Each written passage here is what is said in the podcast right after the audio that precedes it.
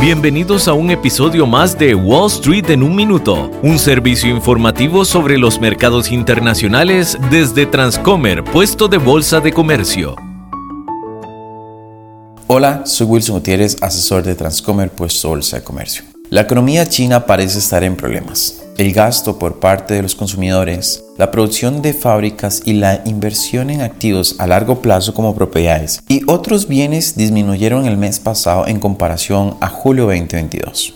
La tensión entre Estados Unidos y China han aumentado debido a las políticas comerciales. La semana pasada, el presidente de los Estados Unidos, Joe Biden, dio la orden ejecutiva limitando las inversiones americanas en las industrias de tecnología avanzada en China. Según los expertos economistas, durante la mayor parte de las últimas dos décadas, el crecimiento económico de China ha sido uno de los principales motores de economía mundial, lo que significa que si la economía china cae, el resto del mundo sufrirá las consecuencias.